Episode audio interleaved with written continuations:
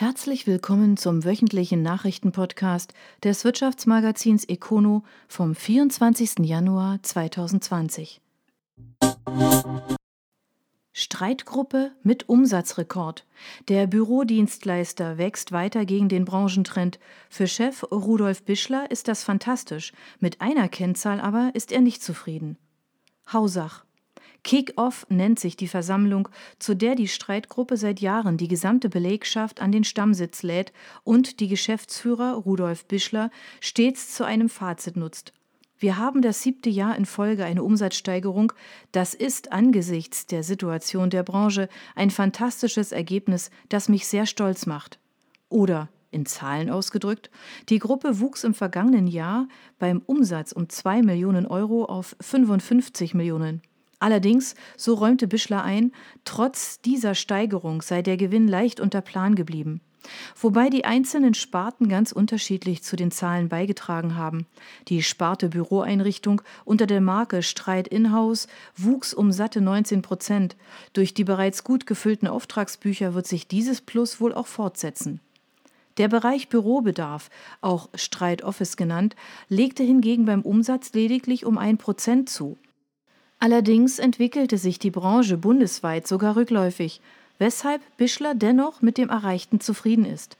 Zumal der Bereich im vergangenen Jahr über 90 neue große Kunden akquiriert habe und mittlerweile auch in Stuttgart und Rheinland-Pfalz stark vertreten sei. Das hat die Auftragsbücher bereits gut gefüllt.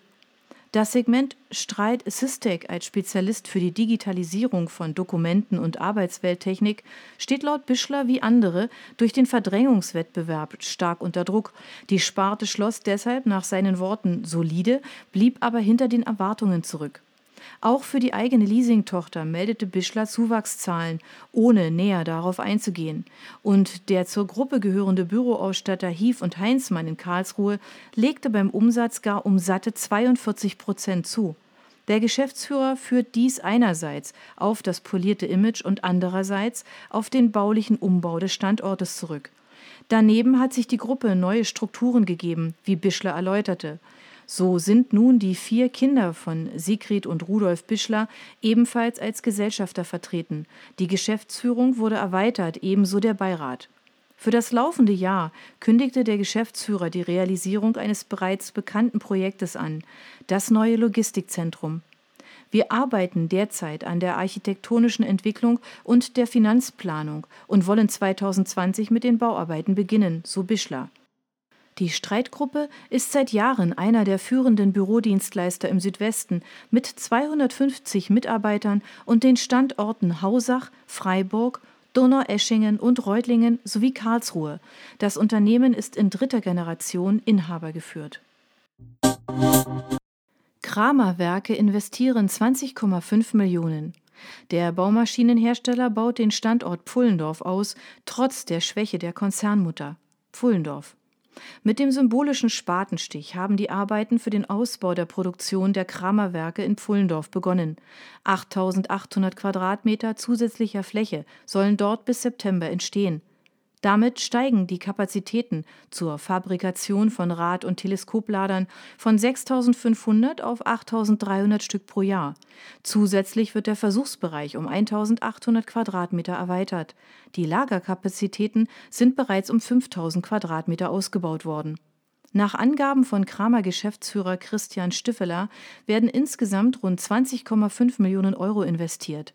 Nötig macht den Schritt der Anstieg beim Umsatz im vergangenen Jahr um 24 Prozent und die damit einhergehende Auslastung der Produktion. Mehr als 6000 Fahrzeuge verließen im vergangenen Jahr das Werk in Pfullendorf. Striffler erwartet durch eine 2017 gegründete Vertriebsallianz mit John Deere sowie der Erschließung weiterer Märkte eine stetig steigende Nachfrage. Die Kramerwerke wurden 1925 in Gutmardingen bei Geisingen als Hersteller von Traktoren gegründet. 1952 zog das Unternehmen nach Überlingen am Bodensee um und zog 2008 aus Kapazitätsgründen an den neuen Standort Pfullendorf. Rund 35 Millionen Euro wurden investiert in die damals modernste Produktionshalle in Europa mit 30.000 Quadratmetern Fläche. Seit 2007 gehört Kramer zur Wacker-Neusen-Gruppe. Die Münchner sind zu 95 Prozent direkt und indirekt an den Pfullendorfern beteiligt, wobei der Konzern unter Druck steht. Im Geschäftsjahr 2019 ist der Umsatz zwar um 12 Prozent auf 1,9 Milliarden Euro gestiegen, unter anderem aufgrund des Abbaus von Lagerkapazitäten in Nordamerika, bedingt durch dortige Umstrukturierungen. Dennoch wurden auch die gesenkten Gewinnerwartungen nicht erfüllt. Vorstandschef Martin Lehner hat deshalb ein Sparprogramm mit einem Volumen in Höhe von bis zu 50 Millionen Euro für die kommenden beiden Jahre angekündigt. Die Details dazu sollen zu einem späteren Zeitpunkt genannt werden. Die Menschen der Woche KW 04 Frische Köpfe an den Spitzen der Tageszeitungen aus Freiburg und Mannheim, neue Finanzchefs bei Jedox, Intersport und Tesa und wer sonst noch einen neuen Job hat. In unserem Dossier Menschen des Monats finden Sie laufend, was sich in den Chefbüros, Rathäusern und Wirtschaftsverbänden der Region tut. Wir stellen fast jeden Tag neue Meldungen online. Es lohnt sich also immer vorbeizuschauen. Unsere aktuellen Dossiers für den Monat Januar 2020 gibt es auf econo.de. Es fehlt eine aktuelle Personalmeldung aus Ihrem Unternehmen? Dann schicken Sie uns Ihre Pressemitteilung mit einem Foto ganz einfach per Mail. AMF, die Rekordfahrt ist gestoppt. Umsatz beim Spanntechniker aus Fellbach geht zurück, dennoch gibt sich das Unternehmen zuversichtlich. Fellbach. Der Spanntechniker AMF meldet zum ersten Mal nach langer Zeit einen geschrumpften Umsatz. 2019 geht das Volumen um gut 5 Prozent zurück. AMF meldet 47,3 Millionen Euro für das zurückliegende Jahr. Dennoch sieht das Unternehmen sich auf dem richtigen Weg. Das Unternehmen beschäftigt aktuell 230 Mitarbeiter. Ab September sei die Nachfrage regelrecht eingebrochen, teilte AMF mit, weil in den Bereichen Automatisierung, Prozessoptimierung und additive Fertigung dennoch ein deutliches Plus zu verzeichnen sei, blickt die Geschäftsleitung optimistisch in die Zukunft. Weitere Investitionen in die eigene Fertigung, die Digitalisierung und die Qualifizierung der Mitarbeiter sollen den Trend 2020 wieder umkehren. Nach sechs Umsatzrekorden in Folge ist es nicht verwunderlich, dass es unter den schwierigen weltpolitischen Verhältnissen mit Handelskonflikten, Brexit und allgemeiner Verunsicherung nicht ewig so weitergehen konnte, betont Johannes Mayer, geschäftsführender Gesellschafter von AMF. Wachstumschancen sieht AMF weiterhin im Bereich der Automatisierung in Deutschland und Europa. Von den internationalen Märkten stehen Asien mit Indien, die USA und Osteuropa im Fokus der Vertriebsaktivitäten. Investitionen sind 2020 erneut in der eigenen Fertigung geplant. So werden Maschinen erneuert, die Digitalisierung weiter vorangetrieben und die Mitarbeiterqualifikation gestärkt. Festhalten will AMF auch an der Ausbildungsquote von 10 Prozent der Mitarbeiter. So wollen wir mit Optimismus, Mut und Strategie wieder in die Wachstumsspur zurückfinden, sagt Meyer. Trumpftochter Hüttinger kauft nordbadischen Spezialisten. HBH aus Stutensee bei Karlsruhe fokussiert sich auf Mikrowellentechnik. Freiburg, Ditzingen, Stutensee. Der Trumpfkonzern übernimmt die nordbadische Firma HBH Microwave.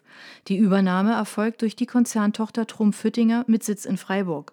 HBH ist in Stutensee bei Karlsruhe zu Hause und beschäftigt rund 50 Mitarbeiter. Angaben zum Kaufpreis gibt es nicht. Damit erweitert Trumpf Füttinger sein Technologieportfolio um halbleiterbasierte Solid-State-Mikrowellengeneratoren. Diese werden bei industriellen Anwendungen wie Plasmaerzeugung, industriellem Erwärmen, in Kommunikations- oder Radartechnologien eingesetzt. Ein möglicher Zielmarkt sind auch Teilchenbeschleuniger in Forschung, Medizin und Industrie. Mit der Akquisition greifen wir den Technologietrend bei Mikrowellenleistungsgeneratoren auf, sagt Raphael Buggi, Geschäftsführer von Trumpfhüttinger in Freiburg. In dem für uns wichtigen Plasmamarkt erkennen wir einen Trend zu höheren Frequenzen in dem Mikrowellenbereich. HBH besitzt eine langjährige Entwicklungs- und Anwendungserfahrung in diesem Bereich. Family Media schließt den Standort Freiburg. Der Medved Verlag hat zwei Zeitschriftentitel abgegeben. Das hat Folgen für die 15 Mitarbeiter in Südbaden. Baden-Baden-Rheinfelden. Die Media Group Medved dünnt ihr Portfolio weiter aus. Verleger Christian Medved hat nun zwei Titel verkauft. Die Familienzeitschriften Family Co. und Baby Co. werden an die IDS Deutschland aus Baden-Baden verkauft. Der Redaktionsstandort Freiburg wird aufgegeben. Von der Schließung des Standortes sind 15 Mitarbeiter betroffen. Sie werden auch bei IDS keine Chance auf eine Weiterbeschäftigung haben, denn die Kurstädter haben gegenüber dem Branchendienst Media erklärt, dass sie die Titel ohne eigene Redaktion füllen wollen. Beide Zeitschriften sollen dann kostenlos über Arztpraxen verteilt werden. Laut Verlag hatte Family Co. zuletzt eine Druckauflage von 200.000. Nachprüfbar ist das aber nicht, weil der Verlag die Auflage nicht offiziell prüfen lässt. Das gleiche gilt für Baby Co. IDS ist ein Unternehmen, das sich auf die Zielgruppe Ärzte und Mediziner spezialisiert hat und hier auch diverse Informationsangebote bereithält. In dieser Nische sollen nun also auch die beiden bisherigen Medwestblätter rutschen, die es dann nicht mehr am Zeitungskiosk geben wird. Schon heute liegen in den Arztpraxen neben Abos und Lesezirkelexemplaren auch viele Titel, die speziell für das Wartezimmer produziert werden. Ob IDS für die beiden Titel auch Geld an Medveth überweist, ist nicht bekannt. Heideldruck geht von Verlust aus. Der Druckmaschinenhersteller korrigiert seinen Ausblick für das laufende Geschäftsjahr in die roten Zahlen. Wo wird nun gespart? Heidelberg. Der Strukturwandel in der Druckindustrie ist nun auch bei einem der bedeutendsten Vertreter der Branche angekommen, bei der Heidelberger Druckmaschinen AG. Das börsennotierte Unternehmen war vielversprechend ins laufende Geschäftsjahr gestartet, sieht sich nun aber vor einer Trendwende, nicht nur technisch, sondern auch auf dem Papier. Bei Heideldruck beginnt das Geschäftsjahr mit dem April. Entsprechend hat das Unternehmen nun Zahlen für die ersten neun Monate seines Geschäftsjahres vorgelegt. Noch sieht man sich stabil, doch zum Bilanzstichtag wird es einen anderen Trend geben. Mit einem Umsatz von 1,69 Milliarden Euro liegt Heideldruck fast genau auf dem Vorjahresniveau. Doch aktuell geht der Maschinenbauer davon aus, dass das traditionell starke vierte Quartal nicht mit dem Vorjahr mithalten kann. Die Konsequenz? Heideldruck kassiert seine Jahresziele und ruft eine sogenannte Gewinnwarnung aus. Das ist übrigens nicht das erste Mal in der aktuellen Bilanzperiode. Bereits im Sommer hatte Heideldruck die damaligen Ziele nach unten korrigiert. In diesem Fall wird die Gewinnwarnung ihrem Namen sogar gerecht, denn statt einer schwarzen Null geht Heideldruck nun davon aus, dass man am Ende der Bilanz in den roten Zahlen landen wird. Den Vorjahresumsatz von 2,49 Milliarden Euro werde man wohl nicht erreichen. Der Gewinn vor Steuern und Abschreibungen werde deutlich geringer ausfallen als bislang angenommen. Und weil Restrukturierungskosten und Investitionen in die neue Digitaltechnik noch nicht durch frische Einnahmen aufgefangen werden, werde es diesmal keinen Gewinn geben, sondern einen Verlust. In welcher Höhe? Das sagt das Unternehmen nicht konkret. Leicht negativ werde das Nachsteuerergebnis ausfallen. Offen ist auch noch, was nun passieren wird, um diese Entwicklung zu stoppen. Heideldruck hat zwar angekündigt, sein Portfolio zu bereinigen und Kosten zu sparen, doch in welchem Umfang und wo genau, das ist noch geheim. Zuletzt hatte Heideldruck sich bereits von seiner Beschichtungssparte getrennt. Das spült dieses Jahr immerhin 25 Millionen Euro in die Kasse. Bei der aktuellen Gesamtlage ist das aber nur ein Tropfen auf den heißen Stein. Das Ende der Badenmesse. Nur wenige Tage nach dem Aus für die Tuning-Show sagt Freiburg die nächste Veranstaltung ab. Diesmal trifft es eine Show, die lange die Vorzeigeveranstaltung der Messegesellschaft war. Freiburg. Die Badenmesse war 66 Jahre lang das Zugpferd der Freiburger Messe. Das von den kommunalen FWTM veranstaltete Event war die klassische Verbrauchermesse, wie es sie in jeder Stadt immer wieder gibt. Doch die Zeiten ändern sich. Mit dem letztjährigen Besucherstrom konnte die Badenmesse die Erwartungen bei den Ausstellern nicht erfüllen, erklärt die FWTM in einer Mitteilung. Die Konsequenz, die eigentlich für September vorgesehene nächste Auflage wird abgesagt. Vor wenigen Monaten hatte das noch anders geklungen. In Teilen hat das neue Konzept sehr gut funktioniert, hatte Messechef Daniel Strowitzki im September 2019 noch gesagt. Dabei waren die Zahlen schon damals enttäuschend. Statt der erwarteten 40.000 Besucher waren nur 37.000 gekommen. 2018 hatte die Messe noch 60.000 Besucher. Früher waren die Besucherzahlen mal sechsstellig gewesen. Lang ist's her. Ob es ein Comeback geben wird, ist ungewiss. Strowitzki kündigte zwar eine Neuauflage mit verbessertem Konzept für das Jahr 2021 an, doch nach der selbstverordneten Auszeit wird es sicher nicht leichter werden, die ohnehin schon verprellten Aussteller neu für die Messe zu gewinnen. Eine Lehre könnte es sein, die Messe mehr auf gewisse Freiburger Themen zu fokussieren. Spezialmessen wie die Plaza Culinaria oder auch die Gesundheitsmesse funktionieren noch. Eine Verbraucherschau als üppiger Bauchladen, in dem man hier und da ein Schnäppchen schlagen kann, braucht man nicht mehr. Das kann das Internet besser. Dort gibt es nicht nur von allem ein bisschen, sondern von allem alles. Und das 24 Stunden, 365 Tage im Jahr und ohne Eintritt.